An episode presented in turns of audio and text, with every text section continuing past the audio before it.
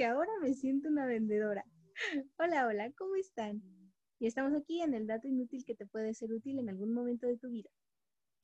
Eras Lady Tacos de canasta. No, justamente me acordé. No sé si ustedes escucharon ese video muy famoso hace como un año, quizás año y medio, en donde una persona estaba vendiendo tacos, pero nadie le hacía caso y de repente empieza a gritar tacos, tacos de canasta, tacos, y espanta a todas las personas. Es que tenías que gritar así, Gina. Tenías que gritar así, mira.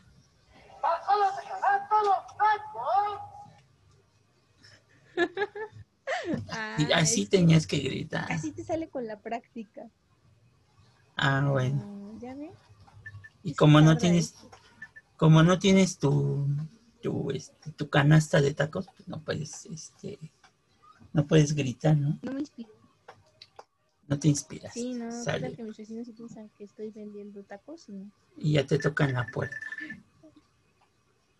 Híjole, no, y qué pena decirles que creen, no, no tengo tacos, nada más andaba yo aquí grabando. Ah, pero, bueno, como se podrán dar cuenta, esta cápsula va a hablar de tacos y de cosas interesantes, así que vamos para allá.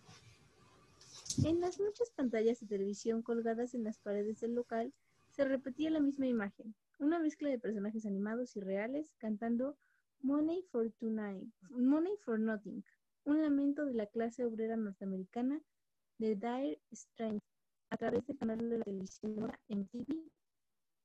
La primera novedad consistía en animación por computadora producto de los años 80 y que definía el mundo en los videoclips por toda la década. La segunda novedad era el propio espacio, un restaurante cuya esencia era precisamente la escenografía postmoderna en la que el televisor constituía el centro de todo. El televisor y los videos. Me refiero a Estudio Taco, una versión de bar con taquería, cerveza en yardas, cartas de los alimentos que simulaban fundas de discos, todavía los LPS o acetatos, aunque los discos compactos ya empezaban a circular música, videos y preparatoria. Pues sí, porque eran los espacios de, eran estos espacios donde, donde pololaba este, esta cadena de, de videos que se hizo muy famosa en Estados Unidos, que, que, era MTV, ¿no? Y que, y que bueno, que tienda que se preciaba de ser eh, eh, decente, este, pues, eh, o, local, pues tenía conectado MTV, ¿no? Que ya después, exacto, que ya después en México, pues, este, se transformó con, creo que tú no lo conociste, pero había un programa que se llamaba Videos de los ochentas o algo así, éxitos de los ochentas o algo así, en donde se ponían los videos mexicanos, ¿no? Realmente esta industria de los videos empezó a polular con, Michael Jackson. Michael Jackson fue pues, el creador de estos videos porque fue, por ejemplo, fue un golpe mediático muy fuerte cuando estrenó su video de, thriller. Este, hubo, un, por ejemplo, Canal 5 hizo un, una, eh, un programa especial eh, de una hora para presentar un, un video de cinco minutos al final el video completo de Thriller, este, pero fue todo un programa donde se habló de, de, de, estos, de la trayectoria de Michael Jackson, pero era para presentar un solo video. y de ahí, de ahí los artistas mexicanos pues comenzaron a hacer videos que eran pequeñas historias este, con una canción, Bueno, aquí en México lo hicieron muy a la, a la telenovela mexicana, ¿no? Estas historias de amor, con canciones de amor, con cantantes de la época que, pues maravillaban, ¿no? El video que más, que creo que que tiene en México el récord de ser el más popular o el más visto es el de Luis Miguel, el de la incondicional.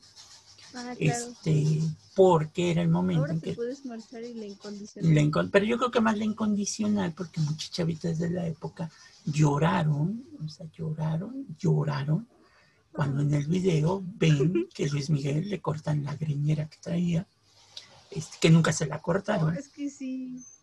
Lo que hicieron fue echarle un montón de gel en, la cabeza para que pareciera que le habían cortado el, cabello. Pero las chavitas estaban estaban muertas porque pues, a Luis Miguel le habían cortado la, la griñera. Y la canción, ¿no? Que, pues, creo que, no sé, pero habría que ver las estadísticas cuando salió ese video.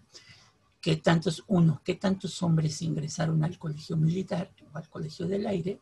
Y dos, qué tantas niñas tuvieron como novios a, soldados del colegio del aire o el colegio cadetes del colegio militar. Pues imagínate, si Luis Miguel lo había hecho, ¿por qué las demás, no? El sueño de cualquiera, es que sí, o sea, sinceramente yo, o sea, obvio vi ese video muchísimos años después. Y la primera vez que lo ves, conectas con la letra del video y si, si te entra la nostalgia, o sea, al final del video dices, no puede ser, ¿por qué?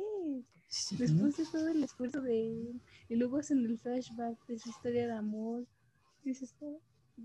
Y, aparte, que, de novedad no tenía nada Pedro Torres, porque era un, eh, se habían fusilado cosas de, la película de Tom Cruise, de, Top Gun, ¿no? Top Gun. Ajá, exactamente.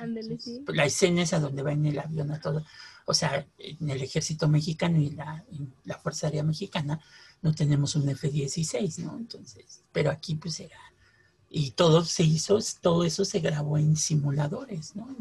En simuladores de, la Fuerza Aérea ¿no? Mexicana. Creo que aquí cuando estuvo eso del F-16 y el F-15, que eran los aviones más fuertes de Estados Unidos, aquí en México apenas estaba el F-5, que era un, una avioneta de velocidad ahora sí que, como decían los antiguos, de propulsión a chorro, este, este pues sí, de propulsión a chorro, pero que era uno de los aviones más veloces. No recuerdo muy bien y, eso, pues, pues, no es como que muy interesante, pero muchas de las escenas que filmó Luis Miguel ya como piloto aviador, este, pues tienen que ver con, con, este, con simuladores. Aparte, la gente iba a estos lugares porque tener acceso a MTV eh, no es como ahora que pues, te conectas a, este, a cable o a, estas antenas digitales. Antes tener acceso a los videos y programas de Estados Unidos era a través de, antena parabólica. Ah, bueno, eso es cierto. Además, ahorita es mucho más fácil.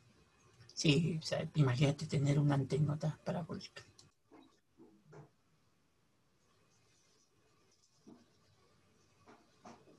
Y bueno, es que ahora en TV es como muy fácil de ver, ya saben, prendes el televisor y nada más sintonizas el canal y listo, pero antes no.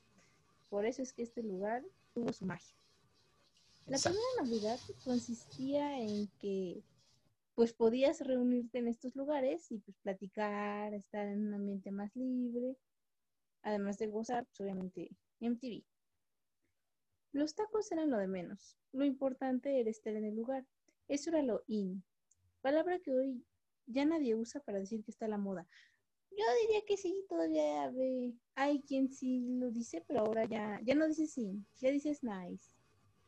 Mm, pues sí, yo sí sigo diciendo in y out, a pesar de que me dicen, eso ya no se dice. Ahora, ahora ya la popularidad se mide en ¿Te dieron like o no te dieron like? Sí, no, y se considera un fracaso si tienes hoy menos likes que ayer. Y digo, ¿Qué no termina eso? Eh, que es un poco, hay un programa que hace poco esta plataforma de películas muy famosa, este, pone eh, de una chica que genera recursos económicos dependiendo tantos likes. Y cuando empiezan a bajar su popularidad ya no tiene likes, ya no tiene likes, tiene puros dislikes, o sea, puros tachecitos, este, hasta el momento que se queda en cero. Y, se supone que la normalidad es que si te quedabas en cero, desapareces para la sociedad. Entonces no existes para la sociedad. Es, como ahora, es como antes, ¿no? Estar in será pues, tener la marca, la ropa de marca, eh, tu Walkman del que hablamos la semana pasada, este, amarillo, con tus audífonos contra el agua. Entonces, yo nunca estuve, yo creo que ahí. Entonces, este, pues ah, así. A lo mejor está en medio entre in y out. Pues sí, pues sí. Ah, nunca se sabe. Es que. pero no había un término medio, ¿estabas sin o estabas out? O sea, no hay nada, aquí no hay medias tintas de que, de que, ay, pues estoy en clase media, ¿no? Ahora que está muy de moda, ¿no? Ahora que está muy de moda en las delegaciones, que yo soy de rojo y yo soy azul y no sé qué tanta, tanta cosa. Ya, ¿ves? Es todo o nada, al parecer. El concepto proliferó en las ciudades más importantes del país, como espacios donde confluían los anhelos de la generación. Televisión por cable, MTV, videos, música, olor a moderno, alcohol, chipas, chicas tipo Beverly Hills, 90-20. 90-210, Gina. Es un clásico, Gina. ¿Nunca lo has visto? ¿Nunca viste un capítulo de Beverly Hills 90-210, Gina? Es un clásico. No. Siendo honesta, o sea, sí entiendo el concepto de, ese tipo de chicas, pero no, nunca he visto un... Pues, eh, pues es que era una telenovela gringa. O sea, era una telenovela gringa, o sea, no con el sentido de las telenovelas mexicanas. Aquí eran los chicos de Beverly Hills. Este, 90-210 es el código postal. Entonces, este, que es la zona más ah. nice, la zona más sin de Estados Unidos. Entonces, este, e, era una telenovela gringa donde veías que las chicas en bikini sufrían y los chicos siempre con los cuerpos este, eh, eh, destapados, o sea, con los pectorales allá todos así musculosos, este, salían. este, sí, super bronceados porque estás en Beverly Hills.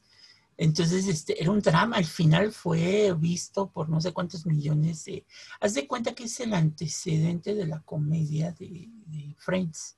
O sea, Beverly Hills fue, ah, fue este, como que el antecedente porque al final no sé cuántos millones lo vieron Luego hubo, trataron de hacer por ahí un reencuentro. Creo que no sé si hasta una película hubo, pero bueno.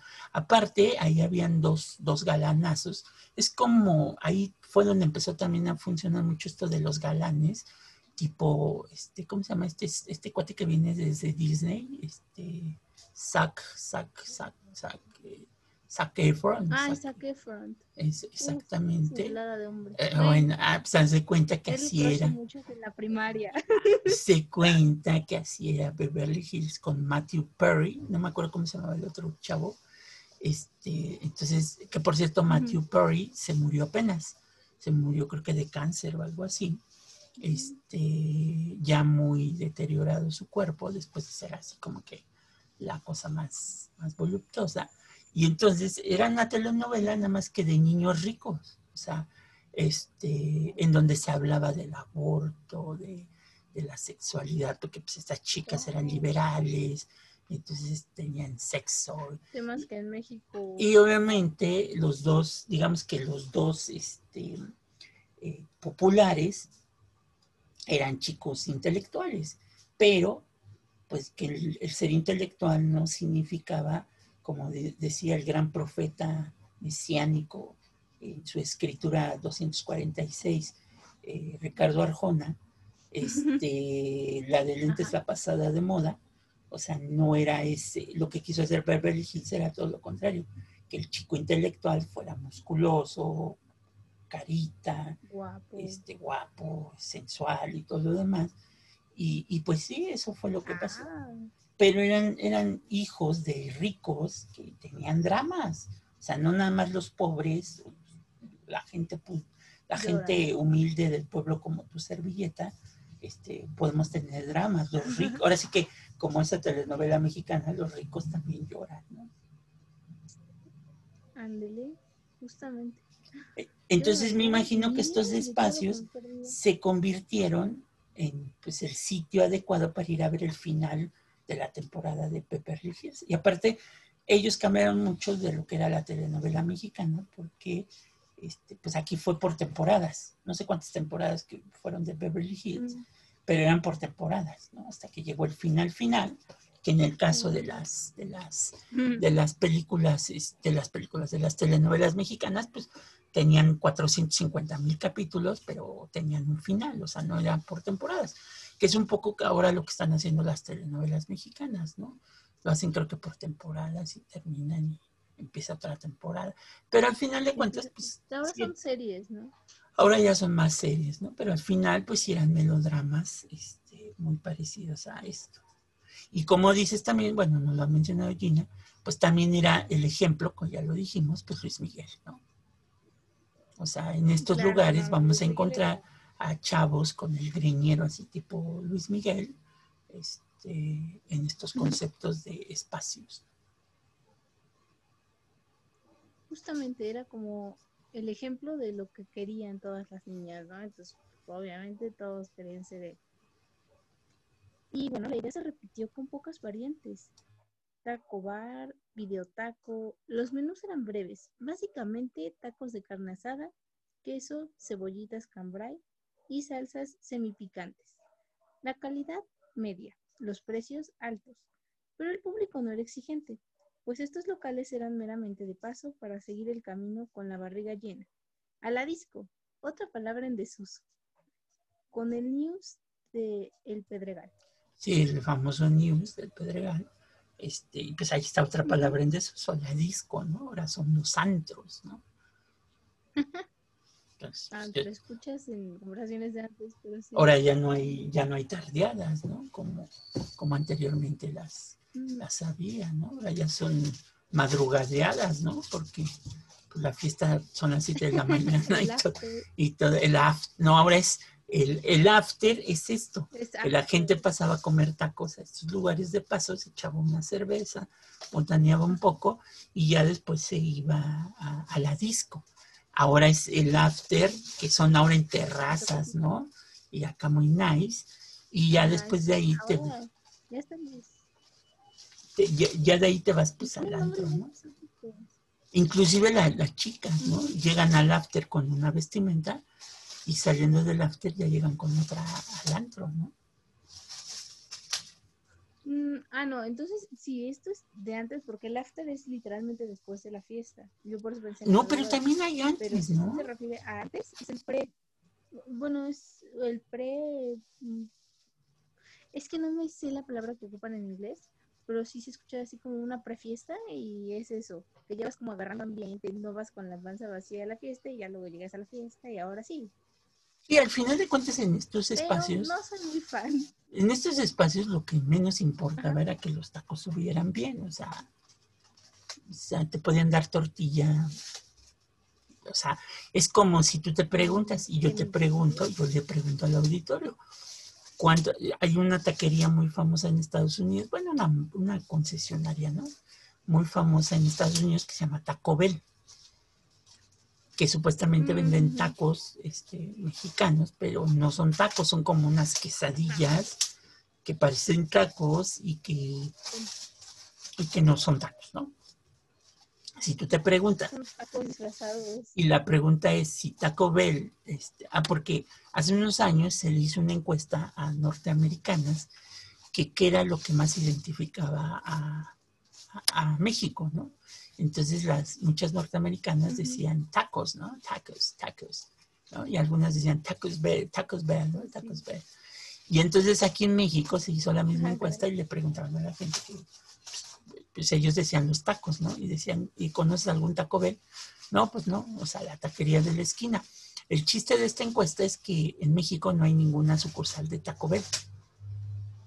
Cuando en Estados Unidos se piensa que se piensa que es inclusive hasta una marca mexicana, este, pues por los, por los tacos, pero no son tacos realmente lo que allí te encuentras. Son un remedio de tacos. Es curioso, ¿no? O sea, es un paliativo. Y no, de hecho, ni el sabor ni, se, ni la presentación ni el sabor. Pues ustedes no han comido tacos de Revis, si han ido a Taco Bell. O si han ido de lo que va a hablar ahorita Gina. Mm. Por cierto, las discotecas entendieron que para ofrecer tacos en el interior de sus locales, esto permitiría extender la permanencia de los parroquianos en el lugar y con ello pues el consumo. Así, por ejemplo, el Magic en el Torre de Cuatro Caminos, hoy desaparecidos, ofrecía palomitas y tacos al pastor nada despreciables.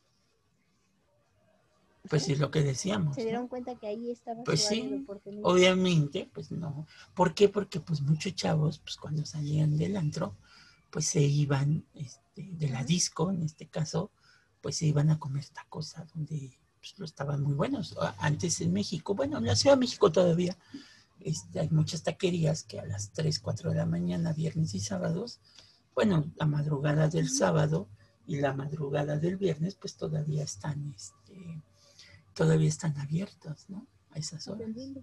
Atendiendo con mucha gente. Una muy famosa es el borrego viudo, ¿no? Bueno, ahora era famosa porque te podían traer los tacos a tu carro. Y eso era como la novedad. Actualmente, pues creo que es muy normal, ¿no? Pero esa era justo la novedad que podías ir a Uruguay y tenían los tacos no tenías ni que bajarte.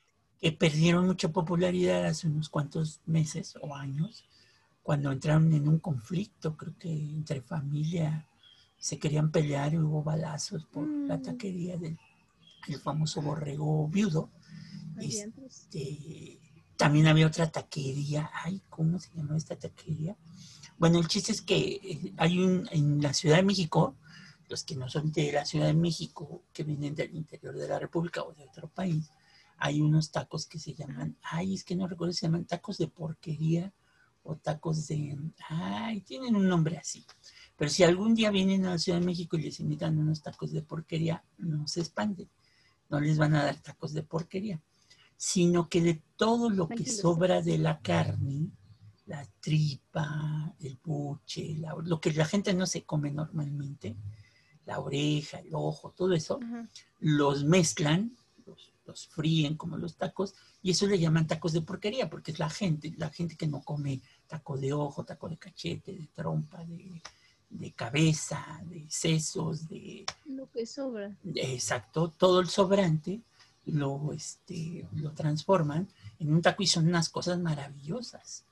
O por ejemplo, hacen, en esta, es muy famosa aquí por la doctora, ese, esa taquería, este, todo lo que sobra de los guisados, hagan de cuenta, la carne, la chuleta, el bistec, lo revuelven en un solo guisado y eso le llaman también, este, este o le llaman taco para los pobres, ¿no? Porque pues, le metes de todo. en, en, México, por ejemplo, en la Ciudad de México, tenemos otro platillo que es muy famoso, perdón por salirnos de la onda de los tacos, pero tenemos un platillo muy famoso que se llama las migas. Las migas es una comida que ah, surgió en la revolución cuando no había, porque la Ciudad de México dejó de entrar productos, carne y todo lo demás por la, por la revolución. Entonces la gente con el, sobrante del pan este, y los huesos de la carne que sobraban, pues empezaron a hacer un caldo muy picoso que se llaman migas. Esas son las migas también si algún día vienen a la Ciudad de México, tienen que visitar el, barrio Bravo de Tepito, que es donde está el, local más explícito y donde se comen las, las, verdaderas migas, que es pan mojado, o sea, pan con caldo. Este, ya saben cómo somos los mexicanos, ¿no? Los chilaquiles los comemos con pan, o sea, mezclamos pan y tortilla, ¿no? Es, una cosa. Los mexicanos, bueno, los de la Ciudad de México, no sé si de los demás estados, los de la Ciudad de México mezclamos este, el tamal pues, con el pan, ¿no? Las famosas guajolotas, ¿no?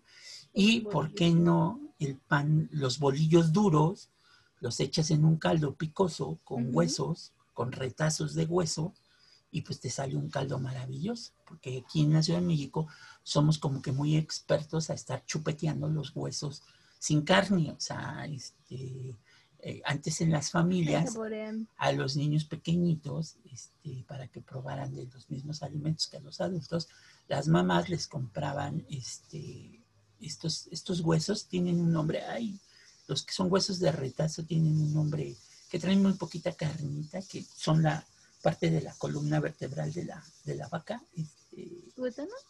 E, exacto, pero tienen, tienen un nombre. E, ese, es, ese, es, el interior, la cosita blanca que tiene el hueso, que es el tuétano.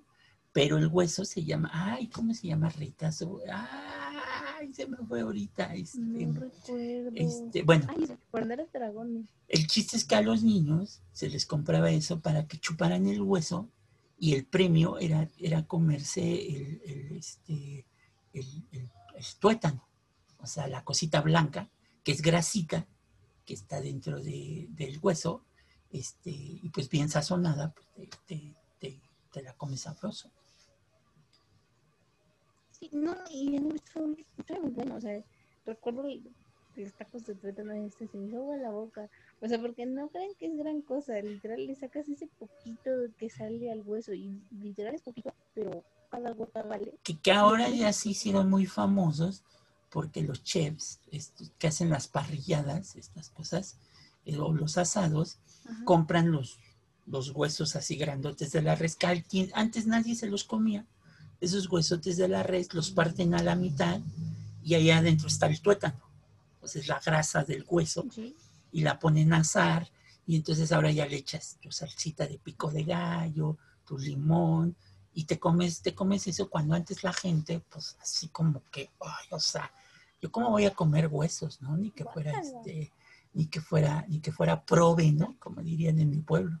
Entonces, este, pero es una costumbre que en la Ciudad de México eh, a los niños, bueno, los de mi edad nos enseñaron a, para que no le, para que le perdiéramos el asco a los huesos, nos enseñaron así. Entonces la mamá le echaba mucho limón al tuétano, como dice Gina, este, bueno, en mi caso, y, y, sal para que no te supiera Sí, porque la gente que nunca lo ha probado lo ve y dice, no, guacara, yo no me voy a, este, espinazo, el espinazo con tuétano, es el hueso, es el espinazo que normalmente viene en, el mole de olla o en los caldos en México, este, y todo eso, que también en las taquerías ya se vende, porque ya se venden los espinazos, ahora los fríen como con la carne de las, de las carnitas, los fríen los espinazos con, carnita y pues te sabe al mismo sabor que las, que las carnitas, pero es, un puro hueso. Entonces te puedes estar como los perros entretenido 20, 30 minutos chupando, chupando, chupando el, hueso hasta que lo dejas. Como muchos, bueno, algunos tenemos la costumbre de, los elotes, que ya cuando le quitas los, los maicitos, le sigues chupando al olote. El olote es cuando ya no tiene maíz. Ay. le pone, miren, hasta allí, hasta ya se me hizo agua la boca porque me, me acordé ahorita de un olote. Así ya cuando ya le quitas todos los maicitos y todavía le sigues chupando y le sale, le sigue saliendo esa agüita de, el juguito de, limón. de limón, ¿no? Entonces, este, porque así somos los de la Ciudad de México. Quienes no nos conozcan, por ejemplo, aquí en la Ciudad de México y en varias partes del país, se consume mucho el mole de olla. El mole de olla es un, un caldo picosón este, que lleva verduras, este, y entre las verduras que lleva, lleva elotes, este, cortados en, pedacitos, en trocitos. Entonces, el, sabor que le da el caldo con el limón, la sal al, elote, cuando ya le quitaste el maíz, ahí yo tengo la, maldita costumbre que ya le quité el maíz y lo vuelvo a meter en mi plato de, de caldo para que se vuelva a sumergir en ese jugo de picante con, con saborizante del caldo. Entonces, cuando vengan a la Ciudad de México, prueben tacos en taquerías este, y coman migas, coman este, caldo de res, por ejemplo, el famoso, que en España sí se consume, es el famoso puchero. Jugo de carne. O jugo de carne, pero es el caldo de res que aquí en México se hace. Y ahora te digo, toda la venta de huesos, eh, porque son carísimos. Este, ahora, antes te ibas a la carnicería y pedías un hueso de vaca y este, para el perro, ¿no? Entonces, este, a veces el carnicero buena onda hasta te lo regalaba, ¿no? Porque pues era para el perro. Cuando empiezan a surgir, ahorita que estábamos hablando de estos locales, estas, eh, estos locales donde se venden tacos este, asados, este, muy de Sonora, del norte del país, se empezaron a vender estos huesos del, del, tuétano, que son carísimos. Ahora vas con el carnicero y le pides un hueso de estos y pues te lo venden hasta en 100, 150 pesos, ¿no? Este, los famosos tomahawk. más caro que un kilo de carne. Que es un hueso con un pedazo de carne y que lo más importante es que lo cortas a la mitad del hueso y te comes el tuétano que trae. Y, y hay mucha gente que pues ahí los come, pero pues cuando van a las taquerías pues no les gusta el tuétano. Ahora creo que hasta en esquites venden el tuétano, ¿no? ¿Cómo crees? Sí. Combinación suena una combinación poderosa. Bueno, ayer yo no creo que lo agradezcan. Ayer ya descubrí que ahora venden patas de pollo con esquites. Entonces, este... Entonces, son sabrosas, no, ya. Entonces, pero bueno, regresemos a los tacos. las cosas de las que pueden disfrutar. Regresemos a los tacos. ya les dimos muchos datos inútiles. Ya les dimos muchos datos inútiles en un mismo episodio. Entonces, regresemos a los tacos que vendían en el news del Pedregal. No, hombre, ya. Volvamos. Cerramos este, este paréntesis gigante porque, bueno, los jóvenes se cansaron del taco bar que dejaba muy poco espacio al ligue. Prefirieron dejar la cena para después. Fue entonces cuando las taquerías como el Tizoncito, Los Parados, el Caimán, el Charco de las Ranas o el Borrego Viudo, por entonces un changarrito miserable, y les digo que ahora es súper conocido, aseguraron su permanencia con, como espacios de remuneración y paréntesis nocturnos. Sí, que al final, pues, por ejemplo, hay gente que le gusta ir mucho a, a una marca de tacos que se llama Tacosín ¿no? Que yo los he mm, consumido y la verdad no tienen. Es que hagan de cuenta que en estas taquerías lo que impide ese sabor grandioso de los tacos es la limpieza. la verdad hay que ser honestos. a lo mejor suena mal, ¿no? Pero... Pero pues uno ya conoce la mugre de los tacos de la esquina que le dan ese sabor y la verdad es que aunque ustedes no lo crean, este, e, esos tacos pues ya también traen anticuerpos porque pues uno los consume constantemente y pues el cuerpo baja. A lo mejor en la primera te da una diarrea de esas locas, pero este, perdón para los que estén comiendo, provecho, este, pero este, pero en la segunda ya vas haciendo anticuerpos, ¿no? O sea, hay mucha gente que, por ejemplo, se puso muy de moda cerca de las estaciones del metro, pues los puestitos de cinco tacos por 15 pesos, ¿no? Entonces, este... Ah, eso sí me causan desconfianza, pero se ven muy buenos. Y, y si no, bueno... O sea, se ven buenos, pero... O sea, ¿qué, ¿qué, escuela o qué facultad ya a nivel universitario, a un lado, a un costado, tiene su taquería? O sea, por ejemplo, en, en Ciudad Universitaria está el famoso paseo de las facultades, que era el y donde ves a los mismos médicos que con el tiempo te van a decir que no consumas este, cosas en la calle, que son los que están consumiendo ahí. Ves un montón de batas blancas en los puestos de, comida. Entonces... Es parte del ambiente. Sí, y aparte decía Gina ahorita que esto de los tacos en los antros no funcionó, pues porque se ligue, ¿no? El cebollazo, este. ¿Cómo vas a así? O sea, una cosa es un beso con aliento de tu vida, ¿no? Pero con aliento de tacos, pues ya la cosa se Ya cambia. Aparte, imagínate, ¿no? En un espacio cerrado, pues el olor de, la grasa, de, la, cebolla, el, cilantro que es tan penetrante.